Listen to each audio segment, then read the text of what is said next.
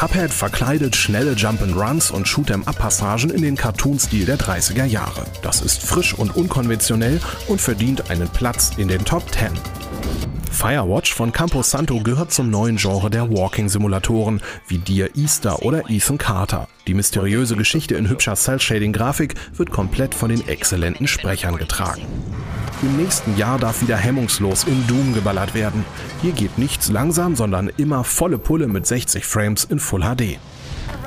Nach acht Jahren legt Electronic Arts im Frühjahr Mirror's Edge erneut auf. Dieses Mal soll man die große Stadt komplett als Parkourläuferin frei erkunden können, ohne eine Waffe abzufeuern. Die Killzone-Macher haben mit Horizon Zero Dawn eine neue spannende Marke vorgestellt, die postapokalyptische Jagden wie in Monster Hunter mit riesigen Transformer-Dinos verknüpft, die mit List und Tücke erlegt werden wollen. Der Hitman wird endlich zum Serienkiller. Stück für Stück serviert Square Enix das Spiel ab September. Wir hoffen, dass die Missionen genauso groß und detailliert sind, wie es der Entwickler verspricht.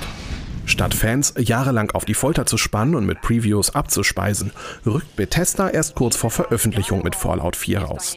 Die postapokalyptische Welt ist offenbar riesig und herrlich auf Retro getrimmt.